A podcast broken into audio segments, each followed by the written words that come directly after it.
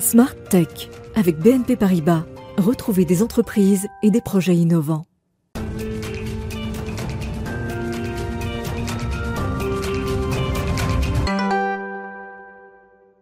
Bonjour à tous, bienvenue dans Smart Tech, l'émission que vous regardez en direct sur la chaîne Bismart à 11h chaque matin.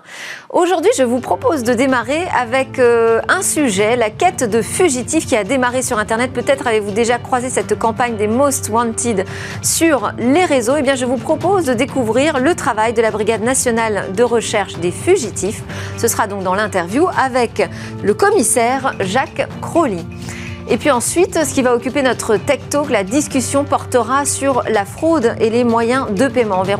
On, verra quels sont ceux qui sont euh, plus ou moins fiables, quelle est la robustesse aussi des nouveaux modes de paiement qui sont proposés, les nouveaux modes d'authentification qui sont proposés en ligne lors de nos achats. Ce sera avec deux expertes qui euh, nous parleront aussi des types de fraude que l'on peut croiser.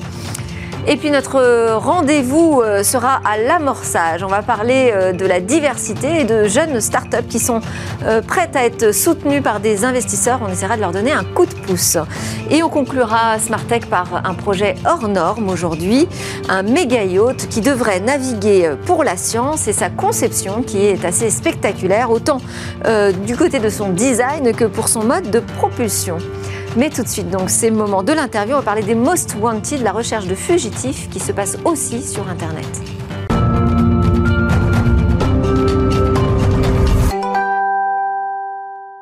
Alors il y a cinq jours, Europol a lancé sa nouvelle campagne des Most Wanted. On en parle avec Jacques Crolly, commissaire chef de la Brigade nationale de la recherche des fugitifs. Bonjour, merci beaucoup d'être avec nous en plateau.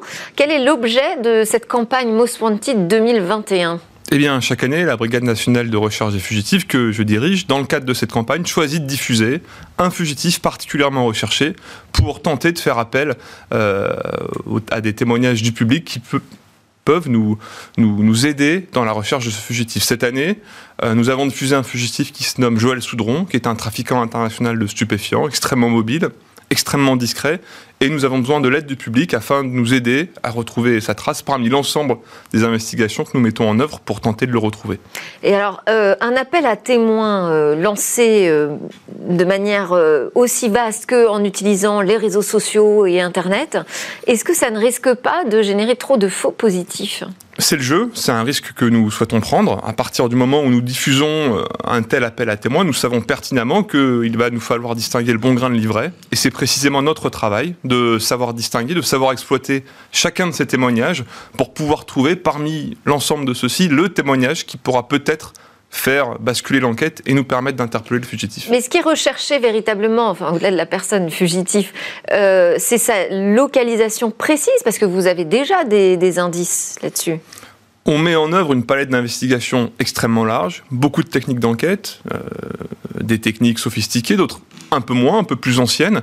Et le but est précisément que n'importe quelle information que le public pense pouvoir être utile pour notre enquête puisse être portée à notre connaissance. Cette campagne met à la disposition du public un site internet avec l'ensemble des caractéristiques physiques de subjectif, sa photographie, ses caractéristiques physiques, et un formulaire qui permet au public de déposer de manière anonyme ou non, selon euh, la position du déclarant, les informations qu'il pense pouvoir être utiles à notre enquête. Ça peut être une localisation précise, mais des faits ou des, éléments beaucoup plus vagues, beaucoup moins précis. À partir du moment où quelque part le public a un doute, un témoignant a un doute, nous préférons avoir cet élément porté à notre connaissance pour pouvoir l'exploiter et ainsi savoir si véritablement il est susceptible de nous aider ou non. Et vous avez quel type de résultats euh, sur ce genre de campagne? Alors, cette campagne, elle est donc, comme vous le disiez, organisée par Europol dans l'ensemble des 27 pays de l'Union. Elle a été lancée en janvier 2016 et donc elle est répétée chaque année en fin d'année. Depuis le début du lancement de cette campagne, ce sont 110 fugitifs qui ont ainsi été interpellés, euh, ce qui est un nombre absolument considérable. Hein. Euh, il faut savoir que concernant la France, on choisit de mettre, nous, Brigade nationale de recherche des fugitifs, en avant des profils extrêmement complexes, puisque nous sommes uniquement saisis des enquêtes les plus complexes en matière de recherche des fugitifs. Et donc, nous avons diffusé cinq noms, cinq fugitifs depuis le début de cette campagne, et pour l'instant, nous avons réussi à en interpeller deux d'entre eux. Et quels sont les canaux les plus efficaces? Est-ce qu'aujourd'hui, ce sont les réseaux sociaux qui vous aident le plus à identifier les personnes ou à les retrouver, les personnes que vous recherchez? On se prive d'aucun moyen. Les réseaux sociaux, c'est très efficace envers certaines générations, envers certains profils, certains réseaux sociaux pour certaines euh, catégories de population, d'autres pour d'autres catégories de population. Le postulat de base, c'est qu'on ne se prive de rien. On ne veut rien laisser au hasard et on veut faire en sorte que notre enquête soit la plus exhaustive possible. Alors parlez-nous de, votre brigade, commissaire, cette brigade nationale de la recherche des fugitifs. De, de qui est-elle composée? Quels sont vos outils? Comment êtes-vous organisé Alors, la brigade nationale de recherche des fugitifs euh, a aujourd'hui quasiment 20 ans. C'est une brigade qui appartient à la direction centrale de la police judiciaire, qui a une compétence sur l'ensemble du territoire national, elle est composée environ d'une vingtaine d'enquêteurs et elle va prendre à son compte les dossiers de recherche de fugitifs les plus complexes, les plus sensibles. À titre d'exemple, c'est cette brigade qui avait à l'époque retrouvé Jean-Pierre Trébert après son évasion de la maison d'arrêt d'Auxerre, Redouane Faïd après ses multiples évasions des prisons de Séquedin et de Réau, et plus récemment, euh, nous avons interpellé, dans le cours de l'année 2021, déjà 21 personnes dans le cadre de nos activités, toutes recherchées pour des faits particulièrement graves. Ce sont des enquêtes terrain, des enquêtes euh, numériques? Comment vous travaillez? Comme je le disais, tout est envisagé. Si l'enquête nous pousse à aller sur le terrain, nous irons sur le terrain avec notamment l'appui, l'appui d'unités spécialisées si cela est nécessaire, comme les brigades de recherche et d'intervention de la police judiciaire. Et à l'inverse, nous avons d'autres investigations qui nous poussent à être davantage dans le bureau, des investigations plus techniques, plus technologiques que nous développons également. Oui, parce que j'imagine quand même que les choses ont évolué euh, avec euh, les nouveaux outils qui sont arrivés, les nouveaux moyens de communication. Euh, expliquez-nous un peu avec quoi vous travaillez aujourd'hui. Vous, vous, êtes plutôt dans l'infiltration, vous allez sur le dark web. Alors, quelles sont vos nouvelles méthodes? C'est vrai que cette campagne Mostantine nous pousse à sortir quelque peu de l'ombre et à dévoiler, non pas nos méthodes, mais en tout cas les personnes que nous recherchons. Nous préférons habituellement travailler dans la discrétion, que ce soit sur nos objectifs ou nos moyens. Euh, vous comprendrez bien que je ne vais pas vous détailler l'ensemble de nos moyens. Notre travail, il est cependant le suivant. Rechercher un fugitif, c'est différent de rechercher à imputer des faits à une personne. Nous avons simplement à rechercher la localisation d'une personne pour l'interpeller. Pour cela, on est extrêmement libre. La seule limite que nous avons, c'est celle fixée par la loi. À partir de là, c'est notre travail d'imaginer tous les moyens possibles, technologiques, physiques, humains, pour pouvoir parvenir à notre objectif. Quelque part, en, résumant, notre travail, c'est un peu le suivant. Si vous, vous imaginez quelque chose que nous devrions mettre en place pour une enquête, notre travail, c'est de l'avoir déjà imaginé et de l'avoir déjà mis en place, si cela est possible légalement, techniquement, technologiquement. Il y a quand même des, complications, euh, j'imagine, euh, pour votre travail. C'est cette envolée de messagerie euh, cryptée, des acteurs du numérique qui ne veulent pas ouvrir des portes qui permettraient justement d'accéder aux messages ou à des identifications et qui disent que ça, ça créerait des failles de sécurité. Tout ça, aujourd'hui, comment vous travaillez dans ce contexte? C'est plus compliqué, non? Bien sûr, notre travail, c'est s'adapter en permanence. Il y a 20 ans, c'était s'adapter au téléphone portable. En 2021, c'est s'adapter aux messageries chiffrées, au chiffrement des données, des supports numériques. C'est un travail extrêmement complexe qui demande beaucoup d'adaptation, beaucoup de proactivité également pour détecter quels seront les futurs usages technologiques que nos cibles risquent euh, d'utiliser par la suite. Ça demande un lien constant avec les opérateurs du numérique, euh, sur lesquels je, ne m'étendrai bien pas plus, vous pouvez bien sûr euh, le comprendre, mais en tout cas, ça demande une adaptation permanente. Et là où on va être moins fort, moins performant sur un domaine, on va tenter de compenser dans d'autres domaines le temps de pouvoir s'adapter, de se remettre à niveau. Euh, c'est une histoire un peu ancestrale, hein, celle du policier et du voleur. On part toujours avec un petit train de retard. Le but, c'est de rattraper au plus vite le voleur et de manière tout à fait euh, euh, incarnée dans le cadre de la matière de, recherche des fugitifs. Vous avez des affaires qui ont été résolues, en particulier grâce au numérique. Vous savez, on est dans Smartech, hein, ça nous intéresse plus particulièrement cet aspect-là. Bien sûr, il euh, faut savoir que chacun, d'entre nous laisse de façon volontaire ou non des traces hein, euh, sur les réseaux, sur Internet, de façon ouverte, hein, ce qu'on appelle l'OSINT, hein, l'Open Source Information, sur laquelle nous, nous, travaillons beaucoup, ou alors de manière un peu plus fermée sur des réseaux sociaux fermés, sur des applications chiffrées, notre travail, c'est de trouver la clé, trouver déjà la localisation de ces informations, pour ensuite travailler dessus et pouvoir dresser euh, le, en quelque sorte le portrait numérique. Euh, toutes les traces numériques que laissent nos cibles, mais également leurs entourages, sont évidemment cruciaux pour nous pour parvenir à des résultats dans une enquête. Et au niveau législatif, est-ce qu'il y a des choses qui pourraient bouger prochainement, qui vous permettraient euh, d'avoir davantage de latitude dans vos enquêtes en France? On se sert toujours de la législation qui est à notre disposition. Euh, celle-ci doit s'adapter aux, évolutions technologiques. Hein. Euh, les notions de perquisition numérique sont des notions nouvelles qui, qui, sont apparues, à, à laquelle la, la, loi, la législation a dû également s'adapter. Et c'est toujours faire usage d'articles de loi, de dispositions existantes qui ne sont pas toujours parfaitement adaptées, mais qui, en temps voulu, parviennent à se transformer, parviennent pardon, à être amendées pour être parfaitement opérationnels afin de nous aider dans nos enquêtes. Merci beaucoup Jacques Crolly, commissaire, chef de la Brigade nationale de la recherche de fugitifs, d'être venu nous parler de ces campagnes Most Wanted. À suivre dans Smart Tech, c'est le Tech Talk.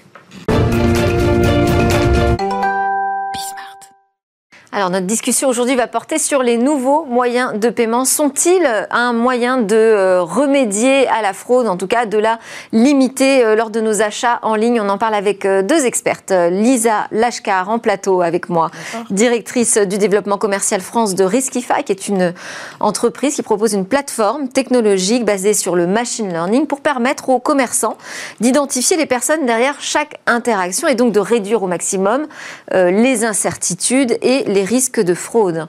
Et puis euh, par Skype, nous sommes connectés avec Stéphanie Biron, qui est euh, ingénieure de formation, cofondatrice de la néobanque Prismea, qui a été créée dans le cadre d'un programme euh, d'interpreneuriat au sein de la Société Générale, du groupe Société Générale mais depuis cette fintech a vécu sa vie. Elle s'adresse plus particulièrement aux PME hein, qui veulent ouvrir un compte professionnel en ligne, mais désormais il s'agit d'une filiale du Crédit du Nord. Bonjour à toutes les deux, merci beaucoup euh, de participer à ce, à ce talk sur euh, la sécurisation de nos moyens de paiement. On est euh, dans une période assez cruciale puisque ce sont les fêtes qui approchent et que de nombreux achats se font en ligne aujourd'hui. Alors on va peut-être commencer ensemble, Lisa Lashkar, sur euh, cette fraude. Comment est-ce qu'on peut la définir? Quels sont les différents types de fraude que l'on rencontre aujourd'hui dans le cadre du e-commerce? Alors, dans le cadre du e-commerce, euh, on doit dire aujourd'hui que le spectre euh, s'élargit. on a d'abord des fraudeurs qui sont de plus en plus sophistiqués, euh, des réseaux qui s'organisent. On voit euh, sur le dark web notamment des échanges euh, entre fraudeurs, des astuces, des guides pour devenir fraudeur même, assez facile d'accès. nos équipes passent d'ailleurs beaucoup de temps sur le dark web pour essayer de monitorer cette activité. Et puis vous avez aussi avec avec euh, l'avènement du e-commerce, des acheteurs légitimes, des, euh, des fraudeurs opportunistes. C'est-à-dire un fraudeur opportuniste, qu'est-ce que c'est? Alors d'abord, un exemple, pendant, le, pendant la crise euh, du Covid, les gens qui avaient acheté des billets d'avion et qui n'ont pas pu se faire rembourser en temps et en heure, ont, ont appelé leur banque en disant ce n'était pas moi qui ai passé cette commande, je fais opposition à la transaction. Donc ils soumettent un chargeback, ce qu'on appelle un chargeback auprès de leur banque, à la charge du marchand. Mais euh, c'était bien eux derrière cette transaction. Donc c'est des, clients qui trouvent une brèche. C'est plutôt, oui, c'est ça, de la malhonnêteté que euh, du professionnalisme euh, dans, la fraude. Donc vraiment, on a un spectre très large entre les fraudeurs dont c'est le métier et puis les acheteurs légitimes qui arrivent à trouver une brèche. On a vu aussi pendant le, pendant le Covid les livraisons sans contact. On ne demande pas de signature à la livraison. Euh, on peut toujours dire qu'on n'a pas reçu le colis, que le voisin l'a volé. Et puis c'est assez facile, on se fait rembourser et on a le colis. alors là, euh, clairement, il n'y a pas d'outil de détection possible contre ça.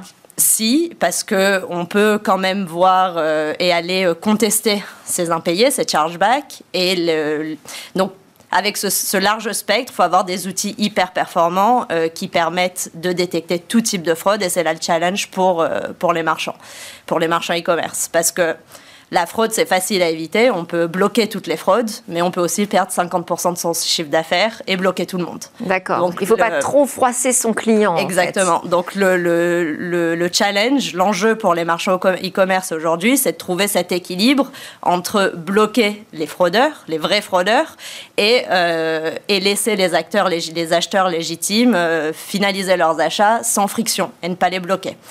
Alors, on va donner la parole à Stéphanie Biron, euh, qui est euh, intervenue au Web Summit de Lisbonne, si je ne me trompe pas, euh, pour évoquer la responsabilité des banques, justement, sur la question de la lutte contre la fraude. C'était important de revenir là-dessus, Stéphanie Biron? Oui, tout à fait, parce qu'on parle des nouveaux moyens de paiement qui permettent de faciliter euh, euh, l'achat en ligne. Je pense que au-delà du moyen de paiement, il est important de rappeler que euh, derrière chaque moyen de paiement, il y a un utilisateur et il est nécessaire, en tout cas pour les acteurs bancaires ou les établissements de paiement, euh, d'avoir euh, réalisé tous les, toutes les vérifications, ce qu'on appelle euh, dans notre jargon bancaire Know Your Customer, donc le process KYC, qui permet de connaître son client, d'identifier d'où il vient, ce qu'il fait, quelle est son identité, et de pouvoir lui prodiguer les moyens de paiement qui sont adaptés à sa situation. Donc, c'est-à-dire qu'en fonction du type d'utilisateur, il faut prévoir des moyens de paiement différenciés? Alors, j'irai pas jusque-là, mais euh, par exemple, euh, on le voit dans les banques, notamment quand on a des cartes de paiement à débit différé ou à débit immédiat. Donc, le fait de connaître euh, son utilisateur en termes de comportement va influer sur le type de, de moyen de paiement auquel il aura accès.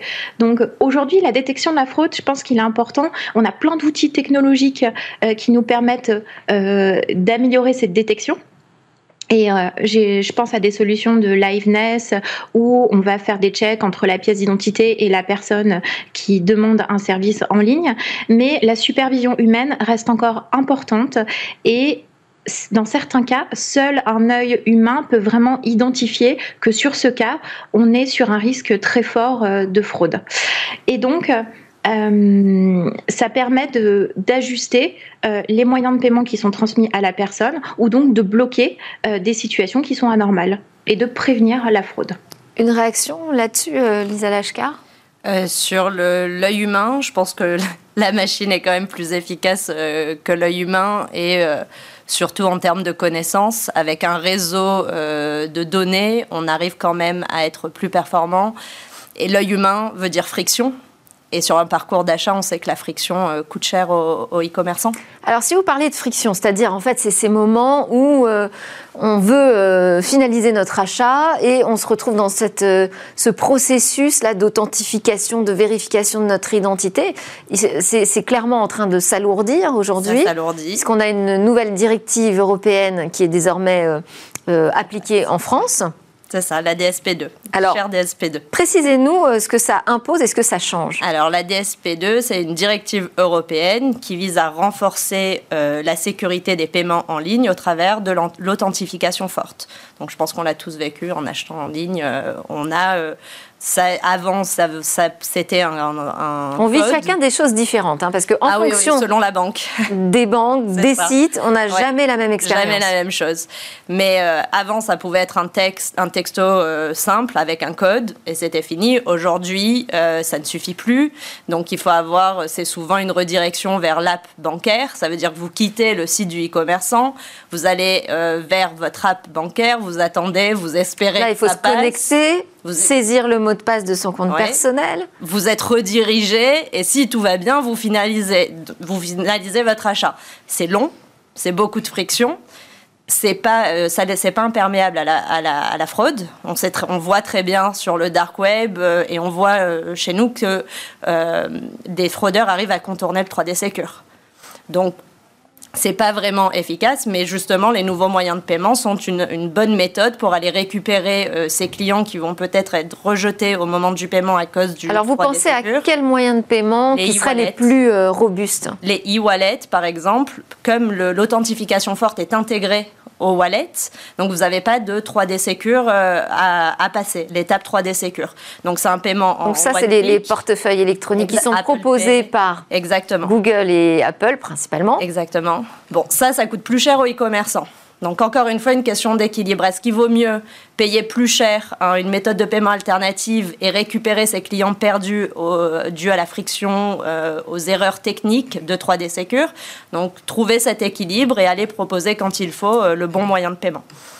Alors du côté euh, des banques que vous connaissez bien pour avoir bossé, euh, travaillé euh, longtemps avec elles et chez elles à l'intérieur, tous ces nouveaux process qui sont mis en place et qui alourdissent quand même ces processus d'achat, ça les sécurise aussi les banques, ça leur permet d'être moins sujettes à la fraude et donc au remboursement des achats en ligne.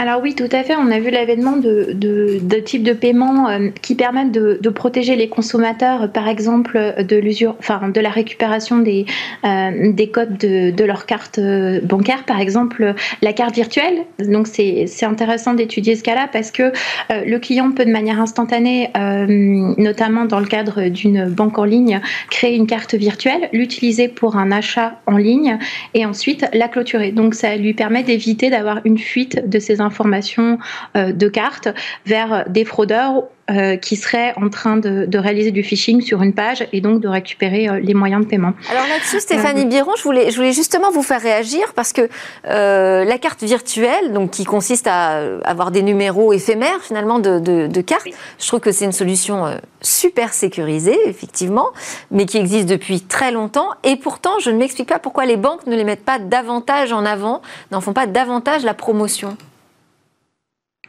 Alors effectivement, alors c'est vrai que c'est une bonne question.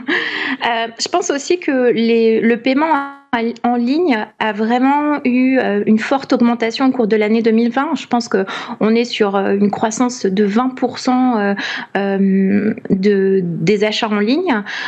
Aujourd'hui, du coup, on a une adoption de ces nouveaux moyens de paiement qui est finalement très récente et qui a été accélérée par, par la pandémie.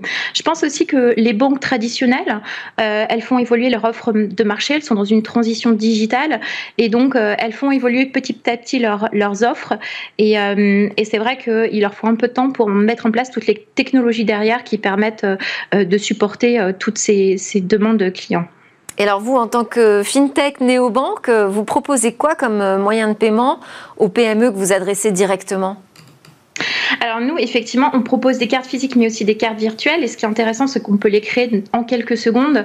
Euh, nos clients, on a réalisé un process de KYC euh, très fort lors de la création du wallet, donc ce qui nous permet euh, de s'appuyer sur la biométrie, puisqu'on a développé donc une authentification via soit via Face ID ou Touch ID en fonction du smartphone utilisé, qui permet de fiabiliser euh, la commande d'une carte en ligne et, euh, d'avoir euh, donc sa carte à disposition en quelques secondes et de pouvoir réaliser son paiement. Et c'est vrai que ces, ces, technologies, cette expérience client, elle est possible parce qu'on s'appuie sur des technologies qui sont récentes et qui nous permettent de répondre aux besoins clients. Et donc, on a énormément de clients chez Prismia aujourd'hui qui utilisent ces cartes virtuelles. Sur les cartes virtuelles, hein, je continue à insister sur euh, cette techno qui est vraiment presque la plus basique, la plus simple, qui existe depuis très longtemps. Euh, pour les e-commerçants, c'est tout à fait transparent. Oui, bon, oui. Le moment du paiement, les, les, informations bancaires sont pas forcément les plus cruciales quand vous allez détecter de la fraude. Par, exemple, on va collecter des centaines de points de données et le, le moment, le, numéro de carte bancaire, ça, ça n'en est qu'un. Donc on a vraiment euh, de quoi euh, détecter euh, si c'est un acteur légitime ou un fraudeur bien avant même le moment du check-out. Bah, alors, quels sont ces critères, ces paramètres qui sont étudiés par exemple dans Riskify Qu'est-ce que vous mettez comme type de critères pour que votre logiciel détecte la fraude en amont? On va collecter tout ce qui est comportemental, on va faire du device fingerprinting, donc comprendre quel est l'appareil utilisé. Euh, on va collecter, euh, on va coller, on va faire de la détection de proxy. Donc, est-ce que l'acheteur est en train d'essayer de cacher euh, son identité ou pas? Et surtout, ce qui est hyper important, c'est que chez Riskified aujourd'hui, on travaille avec des centaines de marchands dans le monde. On traite des, transactions qui viennent d'un peu partout dans le monde. Et donc, si un de ces points de données est lié à de la fraude dans ce réseau de marchands, c'est aussi un super bon indicateur de fraude. D'accord. Donc, euh, Et alors, euh, sur le, type de moyen de paiement, est-ce que certains posent plus de difficultés euh, que d'autres pour repérer cette fraude de manière automatique? Aujourd'hui, la carte bleue reste quand même le moyen le plus utilisé. Donc, ça serait, ça serait pas euh, comparé euh, quelque chose de comparable de, de dire ça. Mais euh, oui, la carte bleue reste quand même ce qui pose le plus de problèmes et ce qui reste le plus facile à, à pirater et à voler comme information. Et si c'est une carte virtuelle avec un numéro éphémère, on règle ce problème ou pas? Je pense que les fraudeurs arrivent toujours, ils sont toujours une étape devant. Et alors, Stéphanie Biron a évoqué euh, la biométrie, hein, qui semble être aussi euh, une des solutions mm. adoptées massivement pour lutter contre la fraude au e-commerce. Euh, là-dessus, vous, vous pouvez détecter une fraude biométrique? On peut détecter une fraude je, Non, pas encore. Je, suis, je ne sais pas les, les, chiffres, mais est-ce que ça représente une vraie part de marché? Je ne suis pas sûre que les fraudeurs aient, ils ont des techniques beaucoup plus faciles pour aller, euh, pour aller voler, pour aller euh, frauder les sites e-commerce que d'aller s'attaquer à ce marché-là, je pense. Ça reste Stéphanie Biron, vous avez un, un indicateur là-dessus sur l'utilisation aujourd'hui de la biométrie? En termes de fraude, usurpation d'identité, du coup, nous aujourd'hui sur les usurpations d'identité, alors je parle de mon cas propre parce que c'est vrai qu'on on est un peu connexe puisque nous on propose un compte de paiement et souvent on fait, on, a énormément d'attaques de fraudeurs, mais parce que les fraudeurs veulent se servir de nos comptes Prismea, par exemple, pour justement aller détourner de l'argent. Euh, ce qu'on observe, c'est que dans le, les principales fraudes qu'on observe, c'est euh, effectivement usurpation d'identité à l'entrée en relation, faux documents.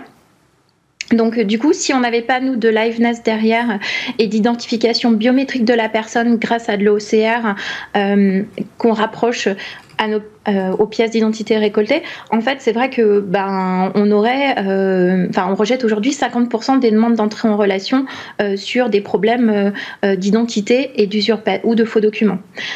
Et 50%, c'est énorme, en fait. Hein. Oui, c'est énorme. Hein. C'est énorme. Et pour ceux qui arrivent à passer, parce qu'on ne peut pas dire qu'on a un filtre à 100%. Enfin, et quand je, parle, quand je parlais tout à l'heure au début de notre entretien de, de la partie supervision humaine, c'est qu'aujourd'hui, euh, tout ce qui est le cadre réglementaire de l'ANSI, notamment par rapport aux entrées en relation en digital avec euh, des clients, ils imposent, quel que soit l'outil technologique utilisé, d'OCR ou de check de pièces euh, type document ou justificatif de domicile euh, ou pièce d'identité euh, nécessite pour être conforme à la réglementation d'être euh, vu et contrôlé par, euh, par un humain. Et nous, on le met en place, ce check humain, parce qu'en en fait, souvent, euh, dans le premier filtre technologique, on a bah, peut-être 20% des fraudeurs qui sont très très bons, qui sont passés dans les filtres technologiques et qu'on va identifier par l'expérience humaine. C'est-à-dire que l'humain va être très bon pour aller focaliser sur une situation et des paramètres qui, mis bout à bout, vont créer une situation et le cerveau va pouvoir analyser cette situation et expliquer par l'expérience que ça c'est un et qu'il faut et, et que et qu'on ne va pas ouvrir le compte.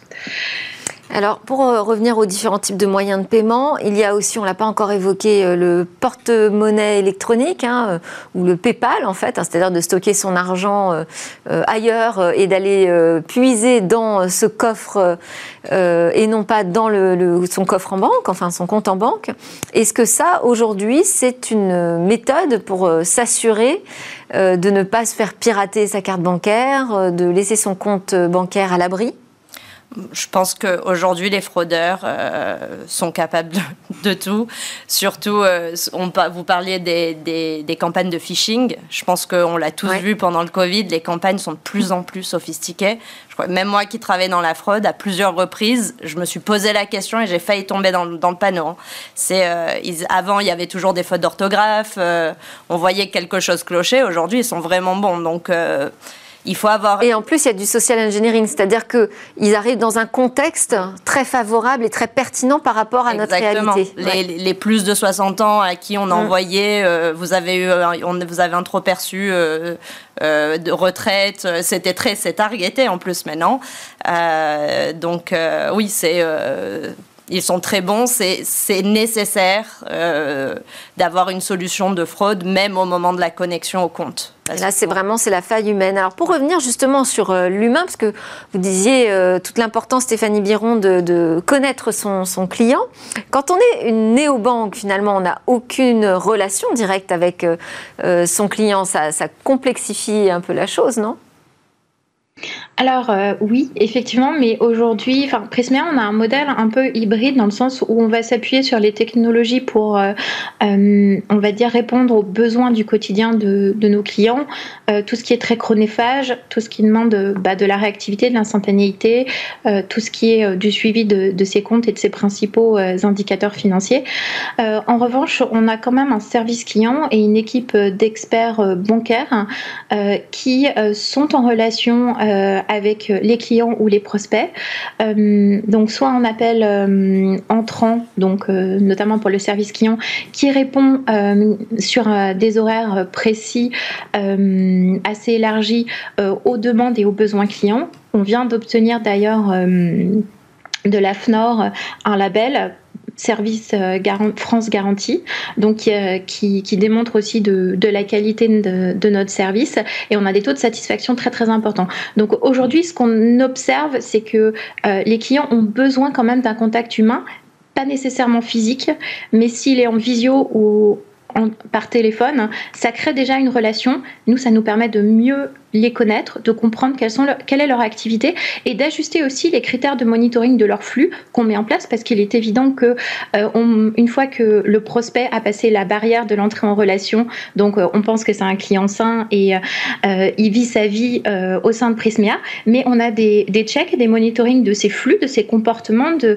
de ses, des virements, des paiements qu'il réalise et donc il peut y arriver que certains clients soient sous surveillance parce qu'il y a des transactions qu'on ne va pas comprendre. Et donc, euh, du coup, en fonction, euh, cette connaissance euh, humaine du client mixée avec euh, cette, euh, ce monitoring via des outils technologiques va nous permettre en fait finalement de scorer les clients et puis de leur permettre d'avoir accès à des peut-être plafonds ou des seuils plus importants si on merci Stéphanie. merci Stéphanie là parce que là vous êtes en train de nous raconter toute votre histoire de, de votre solution. C'est pas l'objectif. Je crois qu'on a fait le tour un peu de la question du lien entre le moyen de paiement et la fraude. On voit vraiment où sont les failles hein, aujourd'hui euh, et les nouveaux moyens de paiement quand même qui arrivent comme des solutions. On a évoqué la biométrie, les e-wallets qui, euh, qui peuvent apporter des réponses. Merci à toutes les deux, Lisa Lachka, directrice du développement commercial France chez Riskify et Stéphanie Biron, cofondatrice présidente de Prismea. À suivre dans Smart Tech. Alors d'abord on fait une petite pause et puis on se retrouve pour donner un coup de pouce à la diversité dans la tech.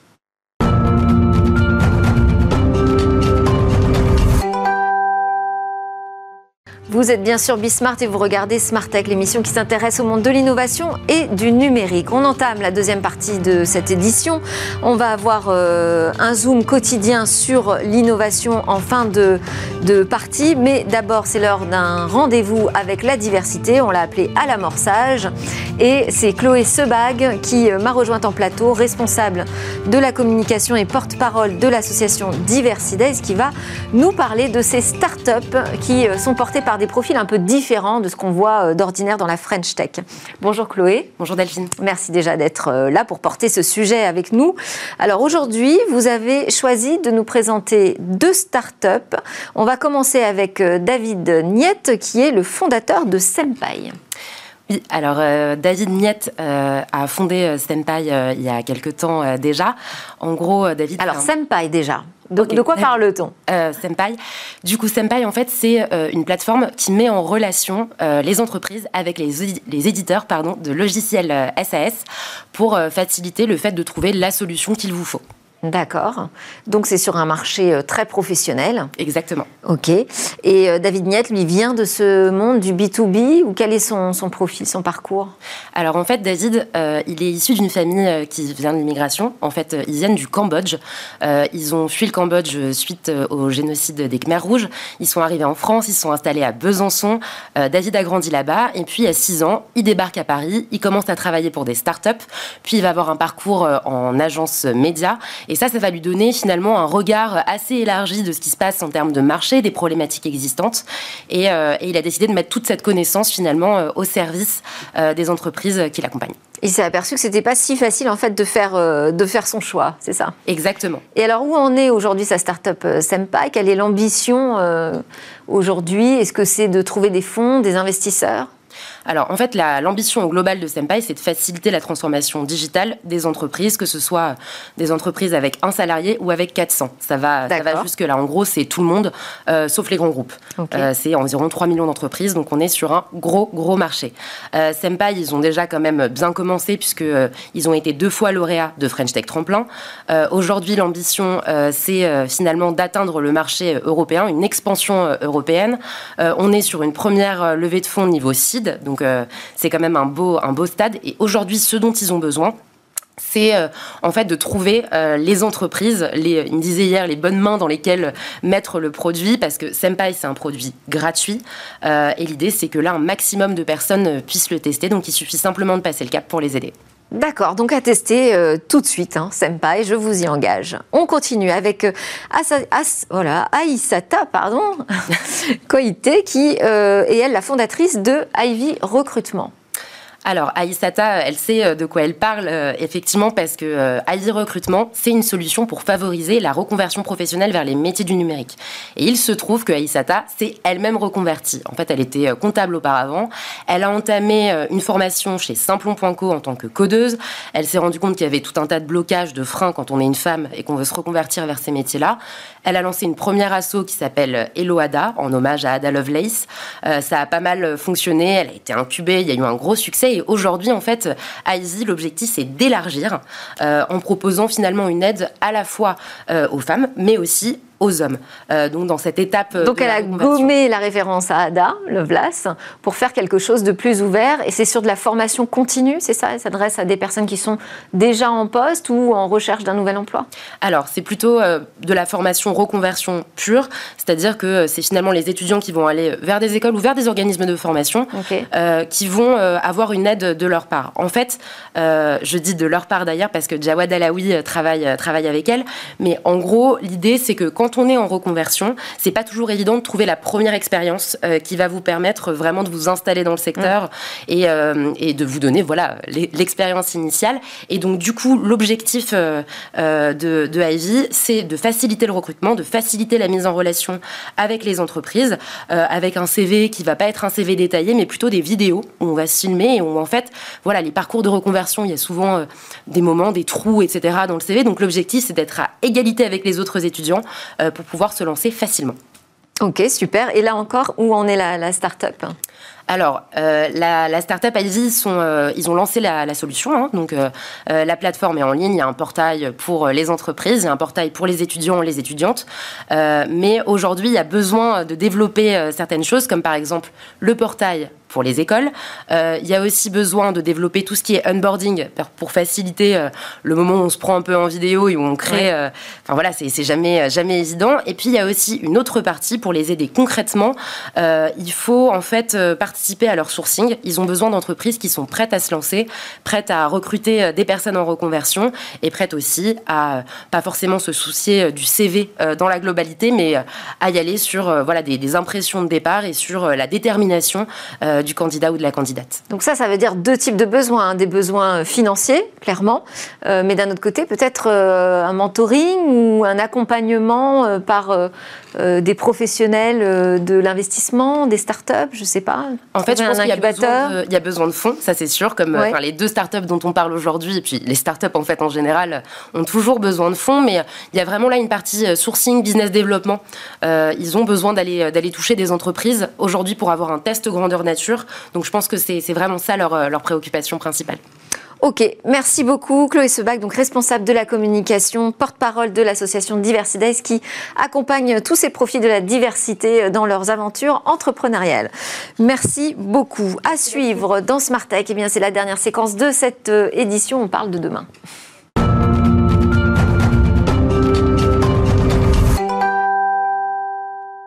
Alors on termine donc Tech avec un projet hors norme. Bonjour Cécilia. Bonjour Delphine, oui aujourd'hui je vous présente un bateau pour la science. C'est le projet Earth 300. Et si la cause est noble, euh, étudier l'impact du réchauffement climatique en arpentant, euh, arpentant les mers du monde, eh bien la technologie n'en est pas moins épatante. Ce projet a été imaginé par Aaron Oliveira, qui est l'ancien président du Royal Falcon Fleet. Il s'agit en fait d'un méga yacht à l'architecture révolutionnaire tant dans son design que dans son mode de propulsion. Ses dimensions 300 mètres de long, 60 mètres de hauteur, sa propulsion, un réacteur nucléaire à sel fondu. Alors c'est une technologie qu'on ne connaît pas, alors qu'en réalité elle a été inventée dans les années 70, mais elle n'a quasiment pas été euh, exploitée en fait euh, dans la recherche sur ce secteur-là. C'est une technologie propre qui, pour ce projet, reçoit le soutien de Bill Gates via sa société euh, TerraPower. Concrètement, au lieu d'utiliser en fait un combustible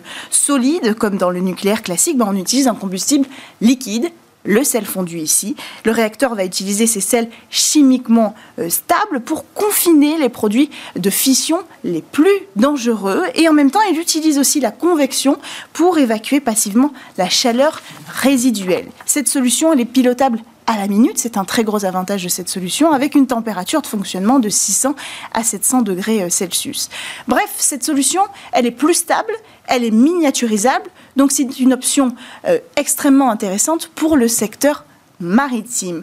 Le problème, c'est que comme le gouvernement a arrêté de financer les recherches autour de cette euh, technologie juste après les années 70, hein, après sa création, eh bien on repart quasiment de zéro, ce qui veut dire que si le travail n'avance pas assez vite pour la mise à l'eau euh, de ce navire qui est prévu pour 2025 à peu près, eh bien, le navire utilisera euh, une autre solution de propulsion, ici du carburant synthétique à zéro émission. Alors, on a bien détaillé euh, la partie propulsion. Qu'en est-il du côté du design? Alors, le design, il est spectaculaire. Hein. c'est l'architecte naval Ivan Salas Jefferson qui m'a imaginé poser sur le bateau en fait une immense sphère noire. Évidemment, elle est là pour évoquer la planète à l'intérieur de cette sphère, il y a 13 étages. Une vingtaine de laboratoires pourront accueillir près de 160 scientifiques de différentes euh, disciplines s'ajouteront à ça 165 euh, personnels, membres d'équipage qui travailleront sur le bateau. Le méga devrait également euh, accueillir une vingtaine d'étudiants qui participeront au projet de recherche. Et puis, comme pour le tourisme spatial, 40 invités de marque, euh, s'ils sont prêts à débourser entre 2,3 euh, et 3 millions euh, de dollars, de dollars pourront participer au voyage de ce projet Earth 300. condition, Ça fait une condition quand même non négligeable, mais 20 suites luxueuses seront prévues pour les accueillir. Et l'idée, évidemment, c'est d'accompagner le financement de la recherche autour de l'impact du réchauffement climatique. Donc c'est assez noble et ça permettra de financer la recherche. Et puis pour finir, pour finir en hauteur, euh, vous l'avez vu sur les images, le pont avant du navire comporte un héliport. Évidemment, c'est presque un bateau de James Bond, hein, on peut le dire. Hein. Puis il y a une plateforme d'observation qui donne l'impression d'être suspendu dans le ciel. Donc, on a hâte de voir si cette technologie va effectivement voir le jour. Le fondateur investit énormément de sa fortune personnelle pour y arriver. Et si tout va bien, dans 4 ans, on pourra suivre la mise à l'eau de cet incroyable bateau. Merci beaucoup Cécilia Sévry. Merci à tous de nous avoir suivis. C'était Smart Tech, votre émission sur l'innovation. On se retrouve évidemment dès demain pour euh, de nouvelles discussions sur la tech.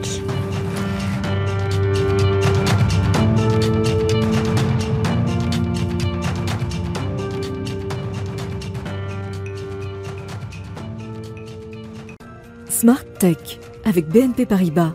Retrouvez des entreprises et des projets innovants.